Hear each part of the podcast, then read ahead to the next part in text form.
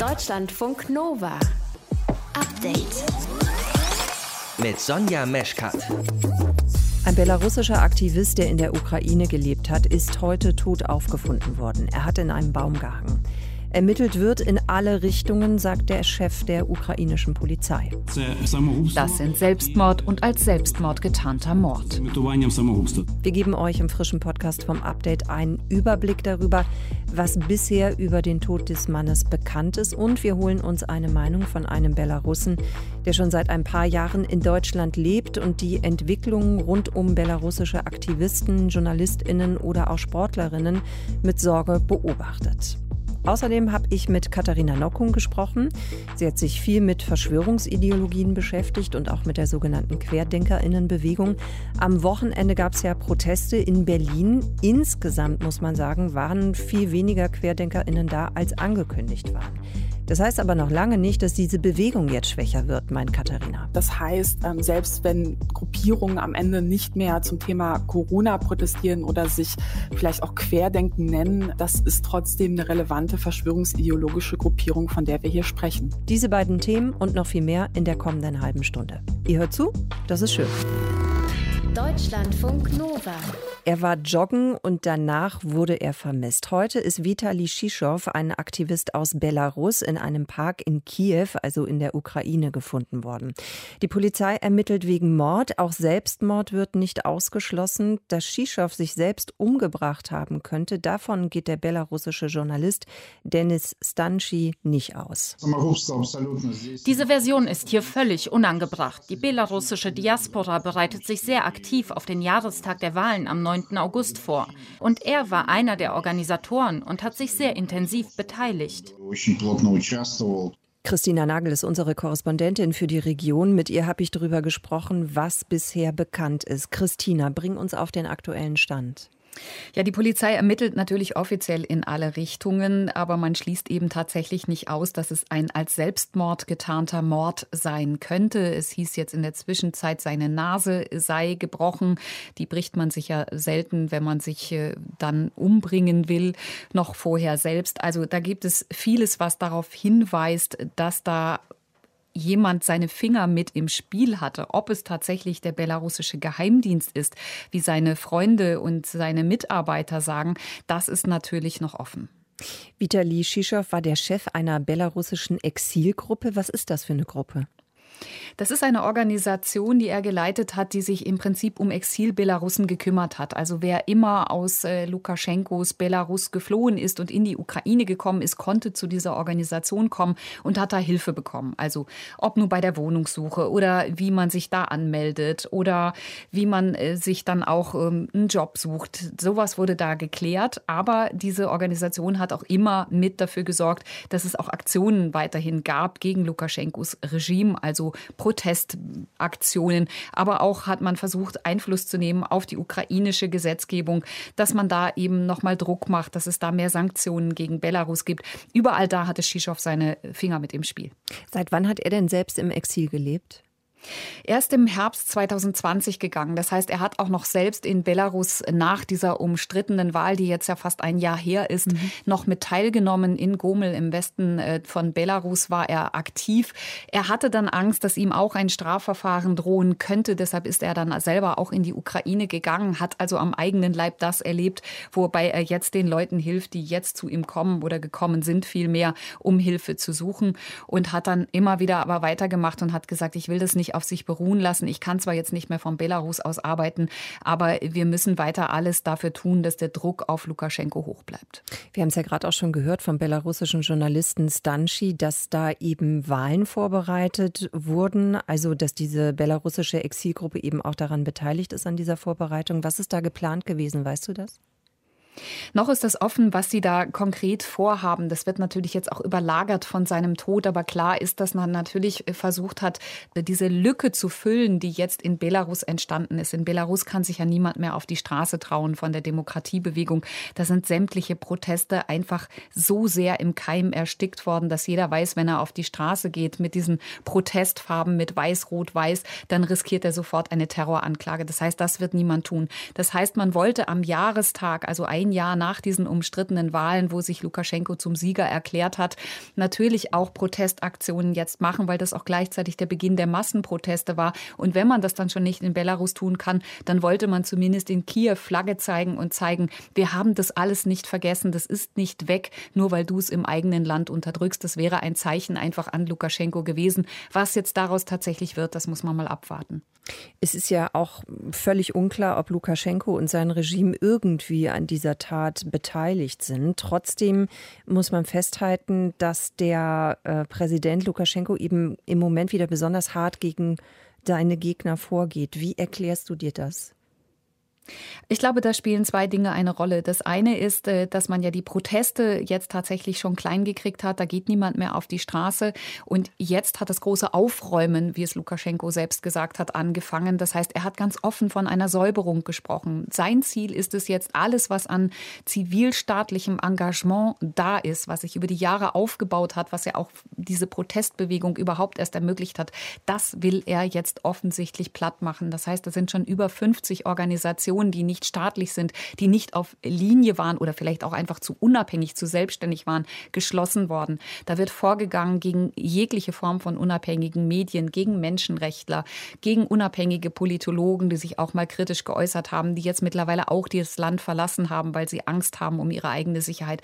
Das heißt, das ist schon alles passiert. Und es gibt eben diese zweite Theorie, die besagt, dass man eben sagt, bis zu diesem Jahrestag, bis zu dem Beginn der Massenproteste, dass man da alles wieder unter Dach und Fach haben will, dass man da alles unter Kontrolle haben will. Das Problem ist nur, er ist zwar weiter der Präsident, er ist zwar weiter derjenige, der in Belarus das Sagen hat, aber sein Volk hat er natürlich in weiten Teilen überhaupt nicht mehr hinter sich, weil die haben alles das, was in diesem einen Jahr an Schrecklichen, am Grauen passiert ist, natürlich nicht vergessen. Christina Nagel also mit den aktuellen Infos zu dem belarussischen Aktivisten, der eben tot aufgefunden worden ist in Kiew. Uns interessiert an dieser Stelle, wie das alles wirkt auf jemanden, der gegen Lukaschenko demonstriert hat. Und dazu habe ich nachgefragt bei Vitali Alexenok. Er ist 30, leitet unter anderem das Abaco-Orchester der Universität München. Vitali, du lebst im Moment in Berlin. Du bist im vergangenen Jahr zur Wahl nach Belarus gereist, bist danach auf die Straße gegangen, um zu demonstrieren gegen Lukaschenko. Wenn du diese Meldungen jetzt hörst aus den letzten Monaten, Wochen bis hin zur aktuellen, was geht dir da durch den Kopf? Ich bin erschrocken, weil wir so viele schlechte Nachrichten jeden Tag bekommen, dass wir wirklich einfach ziemlich bedrückt sind alle. Und natürlich das alles, was heute passiert ist, ist noch eine harte Stufe weiter. Und das ist leider in Konsequenzen nur eine weitere Stufe. Aber es, wir haben heute noch ein menschliches Leben eines Aktivisten verloren. Aber es sind alles sehr harte Nachrichten. Hm, also was da genau passiert ist, das muss eben noch geklärt werden. Du sprichst jetzt von wir. Wen meinst du damit? Sind das deine Freunde, deine belarussischen, die du auch hier in Deutschland hast? Oder wie ist der Kontakt in die Heimat? Ja, das sind Belarusen, mit denen ich in Kontakt bin. Ob sie in Belarus oder im Ausland sind, es sind immer Belarusen, die einfach das alles mitbekommen. Und meistens jetzt leider sind es Belarusen im Ausland, weil ich würde so jetzt pauschal sagen, 70 Prozent von meinen Freunden und Bekannten sind nicht mehr in Belarus, weil es mhm. so gefährlich ist. Und sehr viele können jetzt auch nicht zurückkommen und die anderen fliehen gerade und ja, die Lage ist schwer. Hm. Also viele sind schon geflohen, sagst du. Was ist denn mit denen, die noch in Belarus sind? Was berichten die dir über den Zustand des Landes gerade? Dass die Situation sehr schwer ist und es auch einige Menschen gibt oder sehr viele Menschen gibt, die jetzt keine Kraft mehr zum Leiden haben und deswegen versuchen sie, die Augen zu, zuzumachen. Und äh, es gibt aber auch sehr viele, die gerade diesen Schmerz wirklich ausleben und weder die Augen zu machen können, noch was dagegen machen können. Und das ist dann natürlich eine sehr schwierige Situation. Mhm. Was meinst du damit, wenn du sagst, dass die den Schmerz ausleben? Kannst du das noch ein bisschen konkreter machen? Also zuerst, es gibt ja hunderte, wenn nicht tausende Menschen im Gefängnis. Wir haben, glaube ich, offizielle Zahl von politischen Gefangenen liegt bei 600, aber es gibt, glaube ich, noch zwei, dreimal so viel, die jetzt im Gefängnis sind.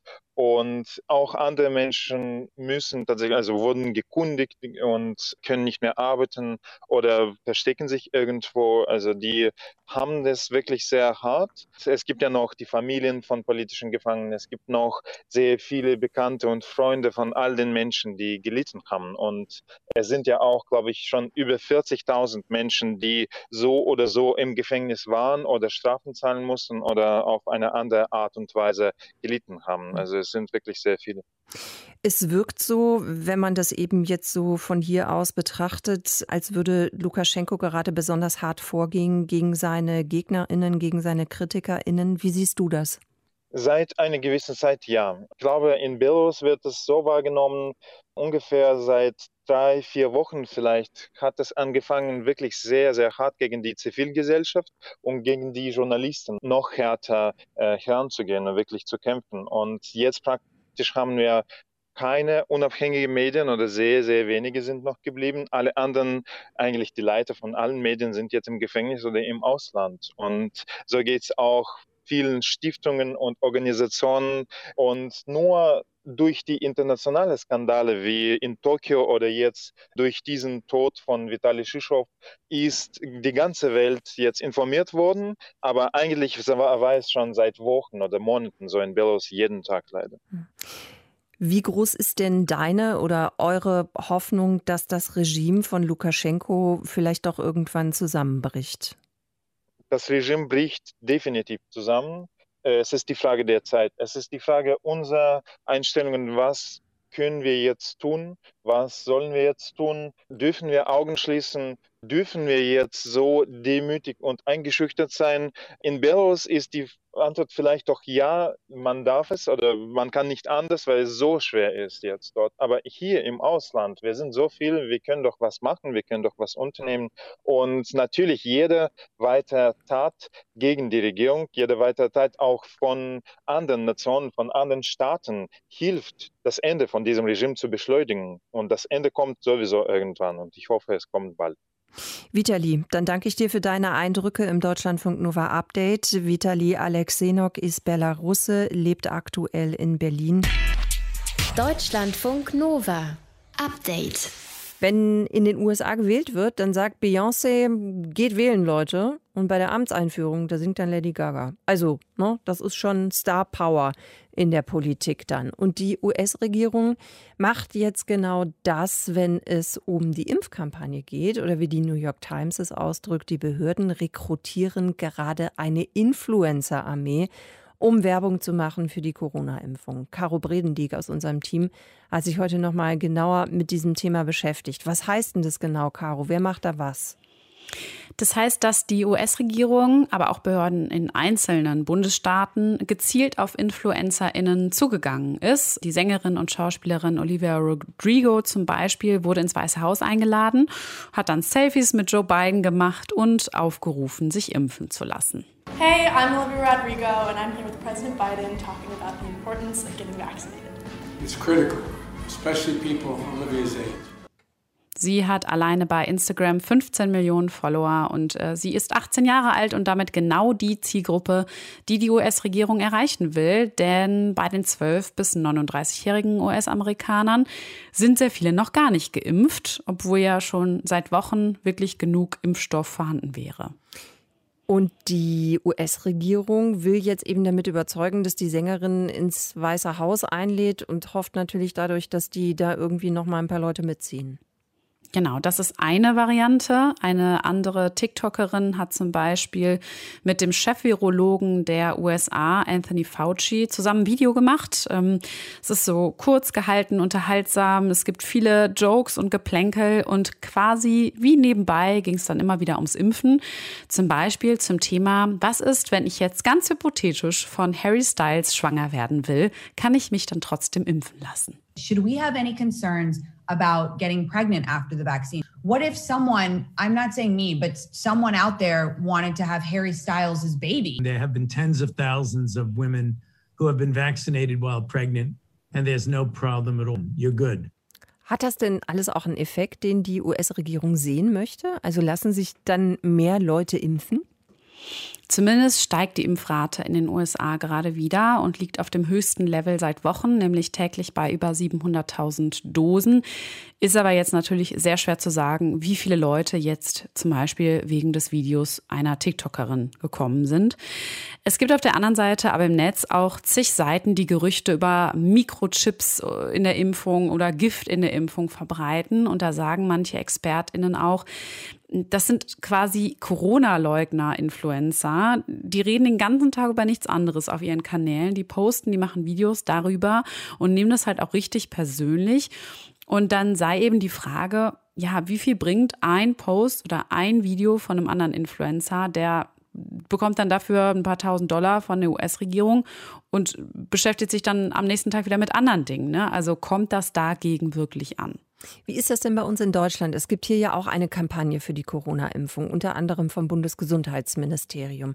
Und ich habe auch schon Plakate gesehen, also ne, Günther Jauch, Uschi Glas, äh, mhm. äh, die dann da ihren Arm im Pflaster irgendwie hinhalten. Also das ist ja jetzt nicht gerade was für eine jüngere Zielgruppe. Stimmt. Wobei jetzt nach und nach schon noch weitere dazugekommen sind, zum Beispiel Schauspielerin Jasna Fritzi Bauer oder die Influencerin Nihan und auch der Fußballer Emre Can ist schon eine Weile dabei. Mm, es gibt jetzt auch ein neues Kampagnenvideo unter dem Motto Hello Again mit so Bildern vom Leben nach Corona quasi und dann irgendwie der Message, dass jede einzelne Impfung uns dahin ein Stück zurück bringt. Das Bundesgesundheitsministerium hat mir gesagt, dieses Video und andere Kampagnenbilder ähm, ja, sollen auch in den sozialen Medien gezielt eingesetzt werden. Es wurden wohl auch Datenanalysen gemacht, welche Zielgruppen sind besonders skeptisch oder unentschlossen. Und denen sollen diese Sachen dann auch besonders oft angezeigt werden. Aber so eine Influencer-Armee, wie das ja in den USA genannt wurde, die scheint es hier nicht zu geben, jedenfalls nicht offiziell beauftragt. Aber wäre das genau das nicht eben auch einfach sinnvoll, größer und mehr in diese Richtung zu denken? Darüber habe ich mit Sascha Schulz gesprochen von der Influencer Academy. Er zum Beispiel sieht das kritisch. Er findet, dass Gesundheitssachen, Gesundheitsthemen was komplett anderes sind als zum Beispiel, keine Ahnung, Mode oder Reisen, wofür ja InfluencerInnen Werbung machen, beziehungsweise ihre FollowerInnen in den Bereichen ja inspirieren das Thema würde ich ganz anders angehen. Also wenn wir über Influencer in Anführungszeichen reden, die Gesundheitskampagnen fahren sollen, sind das für mich Wissenschaftler, das sind Ärzte, das sind Menschen, die fundierte Infos geben können und zwar ohne Filter und ganz neutral, sodass sich Menschen am anderen Ende, die dann diese Informationen konsumieren, dass die sich ihr eigenes Bild davon bilden können. Aber einen Influencer einzusetzen, der sich, keine Ahnung, mit dem Finger auf ein Pflaster am Oberarm tippt, um zu sagen, ich war auch beim Impfen, ist für mich irgendwie, fühlt sich das an wie klassische, traditionelle Werbung. Und ich finde, das passt so überhaupt nicht in die Generation Z oder Generation Alpha. Er sagt aber, InfluencerInnen könnten durchaus helfen, ihre Follower überhaupt erstmal auf das Thema Impfen aufmerksam zu machen. Aber aus seiner Sicht sollten die Infos an sich dann wirklich von richtigen ExpertInnen kommen. In den USA schickt die Regierung eine ganze Armada von Instagrammern, TikTokerinnen los, um die Menschen vom Impfen zu überzeugen. Infos dazu von Caro Bredendieck. Deutschlandfunk Nova. Update. Bei uns fühlt sich der August gerade an wie Herbst. Im Süden von Europa ist es komplett anders. Über 40 Grad seit Tagen. Und zu dieser Hitze kommen eben auch noch starke Winde dazu. Und das ist dann eben leider eine ideale Bedingung für Waldbrände, die sich ja eben sehr schnell ausgebreitet haben. Wir haben es mitbekommen in den vergangenen Tagen. In der Türkei ist es so gewesen und auch in Griechenland. Die Menschen berichten davon, dass einfach alles verbrannt ist. Uralte Olivenbäume, Ziegen, Hühner, Häuser und auch Autos. Die Brände in Griechenland sind wieder unter Kontrolle. Kontrolle, aber wie kommen die Menschen in den betroffenen Gebieten eigentlich gerade klar? Teilweise sind es bis zu 46 Grad. Verena Schelter ist unsere Korrespondentin für Griechenland und im Moment in Athen. Verena, Athen, wenn ich das richtig gecheckt habe, gerade noch auf der Wetter-App heute 43 Grad. Wie erlebst du die Situation? Ich erlebe die Situation ehrlich gesagt noch heißer. Ich habe heute Morgen um 6 Uhr das Haus verlassen und da waren es schon 32 Grad. Vorhin hatte mir noch eine Kollegin ein Foto von der Temperaturanzeige in ihrem Auto geschickt.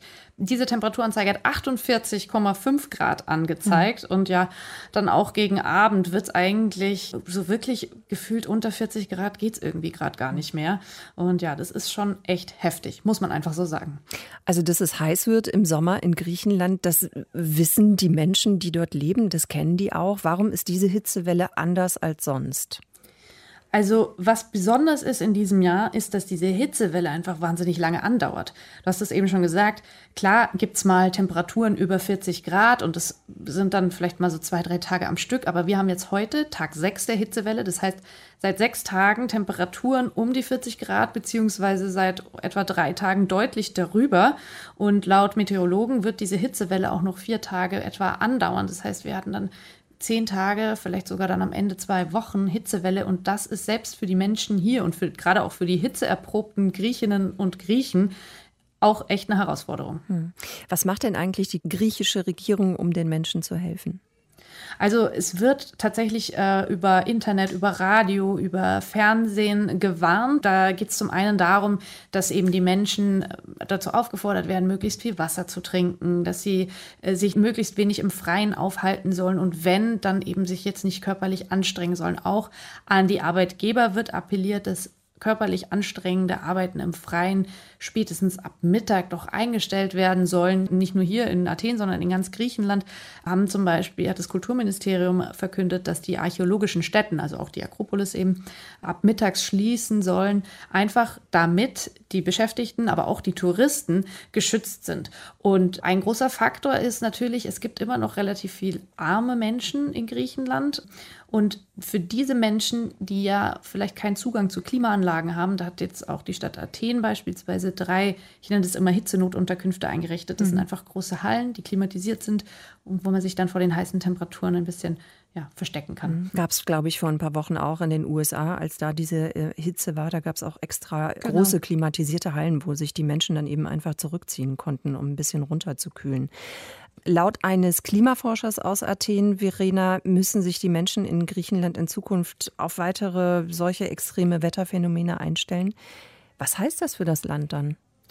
Also das heißt zum einen, dass ist, äh, Waldbrände zum Beispiel gehören jetzt schon zum griechischen Sommer ein Stück weit dazu, dass die aber noch zunehmen werden, sowohl an Intensität als auch an Dauer, genauso wie eben die Hitzewellen. Dann gibt es das Problem, dass in einigen Landesteilen, zum Beispiel auf der Insel Kreta, die ja bestimmte Landschaften zu verwüsten drohen. Also wirklich sich dann regelrecht Wüsten bilden, Küstenlinien drohen zu erodieren.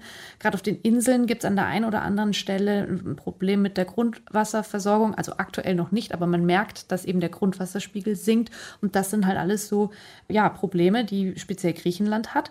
Und äh, der besagte Forscher, Herr Professor Cerefos, hat äh, im Auftrag von der Bank von Piräus eine Studie herausgegeben und demnach betragen sich die Folgeschäden, die finanziellen Schäden des Klimawandels bis zum Ende des Jahrhunderts, wenn wir nichts dagegen tun, so sagt er, auf etwa 700 Milliarden Euro. Und nur mal so zur Einordnung, das ist doppelt so viel als die aktuelle Staatsverschuldung von Griechenland.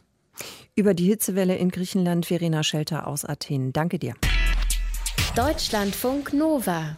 Update. Eigentlich sollten wirklich Massen mobilisiert werden, aber im Vergleich zum vorigen Jahr waren es eben dann doch wesentlich weniger Querdenkerinnen, die am Wochenende protestiert haben in Berlin. Rund 5000 Demonstrierende waren es am Ende und dabei war diese Demo ja sogar gerichtlich verboten worden. Erleben wir da gerade das Ende dieser Bewegung oder täuscht der Eindruck?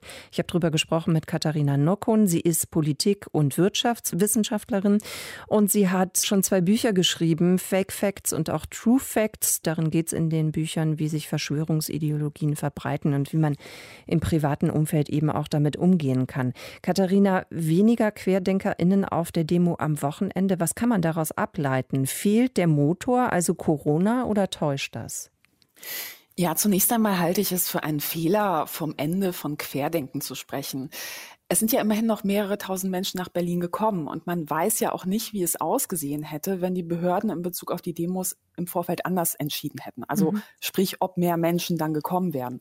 Und außerdem ist vollkommen unklar, wie sich oder ob sich das Mobilisierungspotenzial verändert, falls es zu einer neuen Infektionswelle und damit verbundenen Einschränkungen kommen wird. Ja, also der Herbst steht ja noch bevor.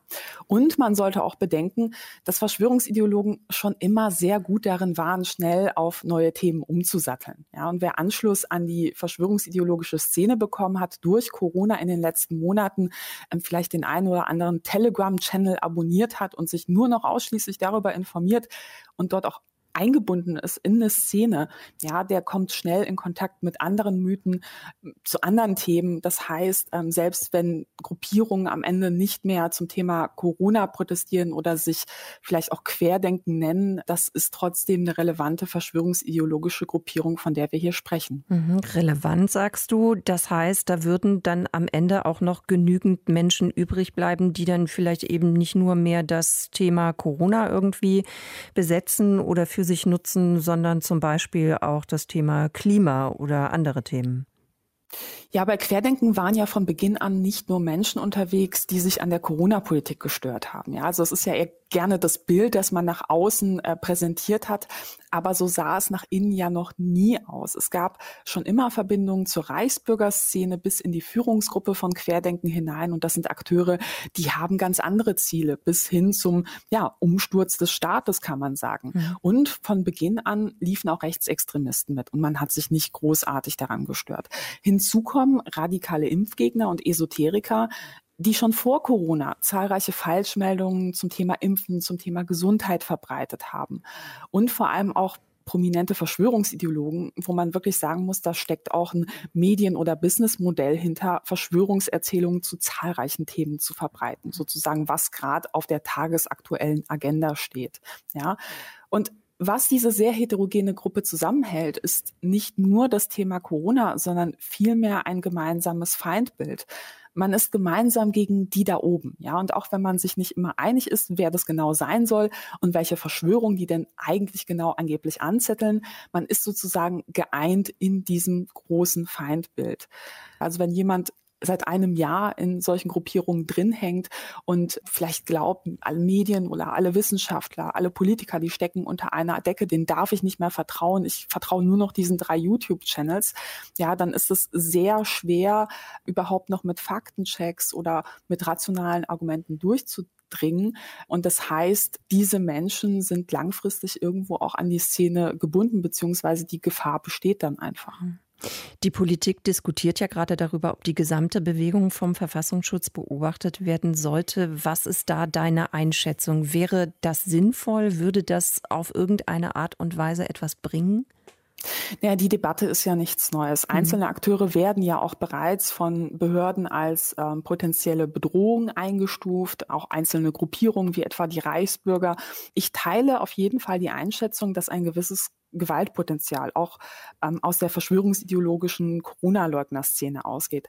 Ich halte allerdings nichts davon, im Zuge dieser Debatte die Hürden für eine Beobachtung durch den Verfassungsschutz insgesamt radikal abzusenken oder gar neue technische Überwachungswerkzeuge durchzuwinken, weil man muss das immer auch in der langfristigen Perspektive sehen, dass einmal so eine Herabsetzung von Hürden natürlich auch dazu führen kann, dass andere Gruppierungen, ja beispielsweise Klimaproteste langfristig mhm. eben auch von solchen Maßnahmen betroffen sind. Und da sieht man das dann vielleicht auch ein bisschen anders.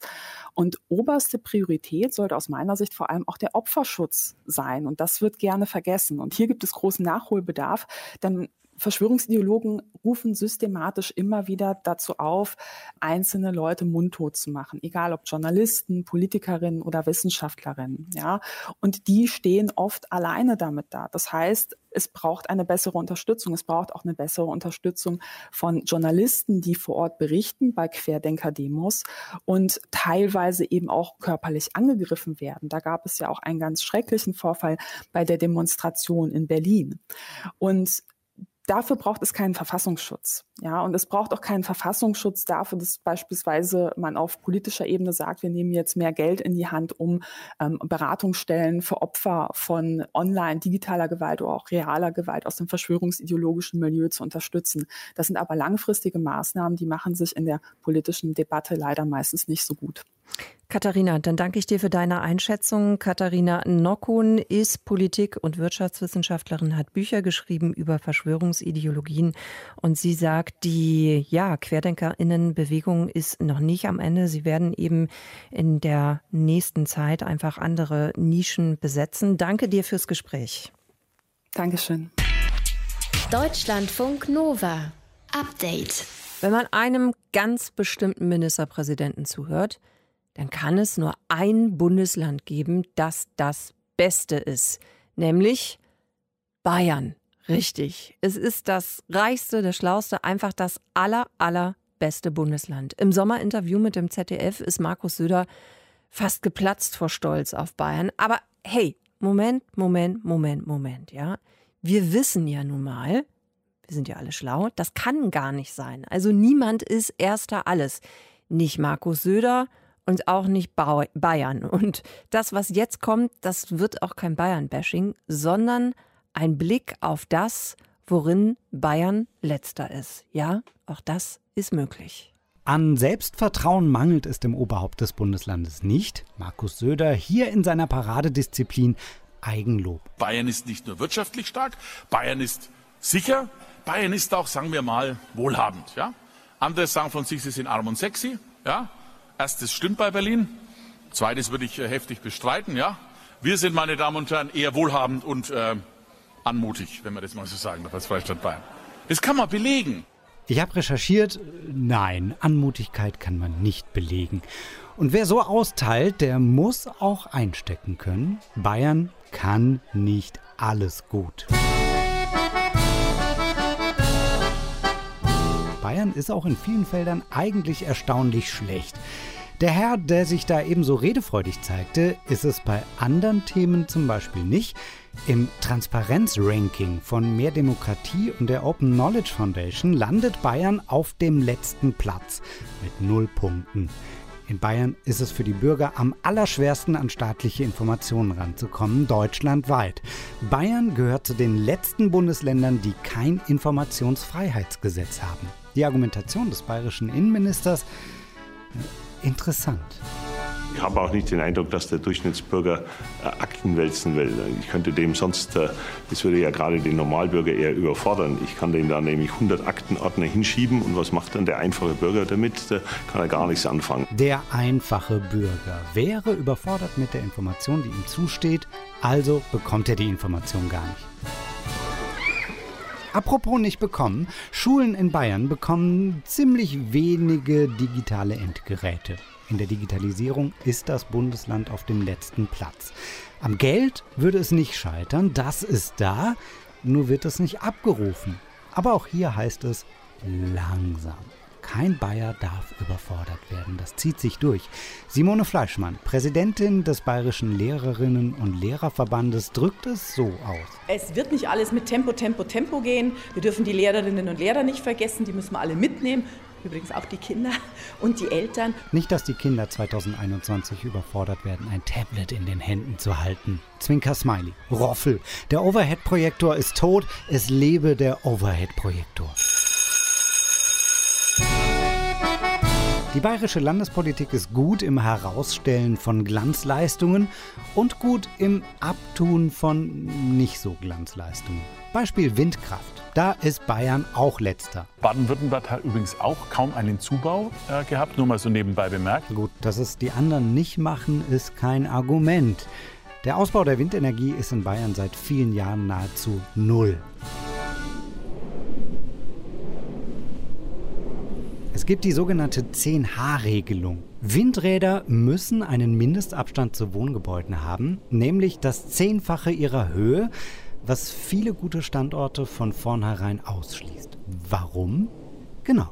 Die Bayern dürfen mal wieder nicht überfordert werden, sagt Markus Söder im ZDF-Sommerinterview. Also ich habe ausdrücklich gesagt, es gibt jetzt Ausnahmen von 10H beim Repowering zum Beispiel ähm, oder im, im Staatswald. Weiter, die, große Abstände. Ja, große Abstände, behalten. weil sie im Übrigen auch mit den Bürgern im Einklang sein müssen. Also es muss schon mit den Bürgern passieren, Klimaschutz und nicht gegen sie. Die Bayern sind ja gern dahorm und das stört natürlich eine Windkraftanlage in anderthalb Kilometern Entfernung sehr. Ironie off.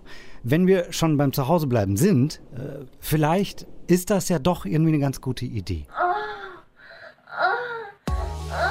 Die Bayern liegen nämlich bei Impfungen gegen HPV deutschlandweit auf dem letzten Platz. HPV, ja, das ist das mit dem unangenehmen Genitalherpes. Das können die Bayern ruhig für sich behalten. Bleibt ihr da mal zu Hause unter euch. Und da hat Söder am Ende ja doch recht. Ein Land, das sich selbst versorgt, hätte manchmal ein bisschen mehr Dankbarkeit und Respekt in ganz Deutschland verdient für das, was wir anderen solidarisch leisten. Mein Dank geht nach Bayern. Christian Schmidt über Bayerns Zero Points daheim. Und hey, wenn ihr uns gerade zuhört und in Bayern seid, wir mögen euch, ne? Nicht vergessen. Also, nicht, dass ihr das falsch versteht. Aber man muss eben auch mal über diese Dinge sprechen, wenn es um Bayern geht. Bussi. Deutschlandfunk Nova. Update. Montag bis Freitag, immer zwischen 18 und 20 Uhr. Mehr auf deutschlandfunknova.de.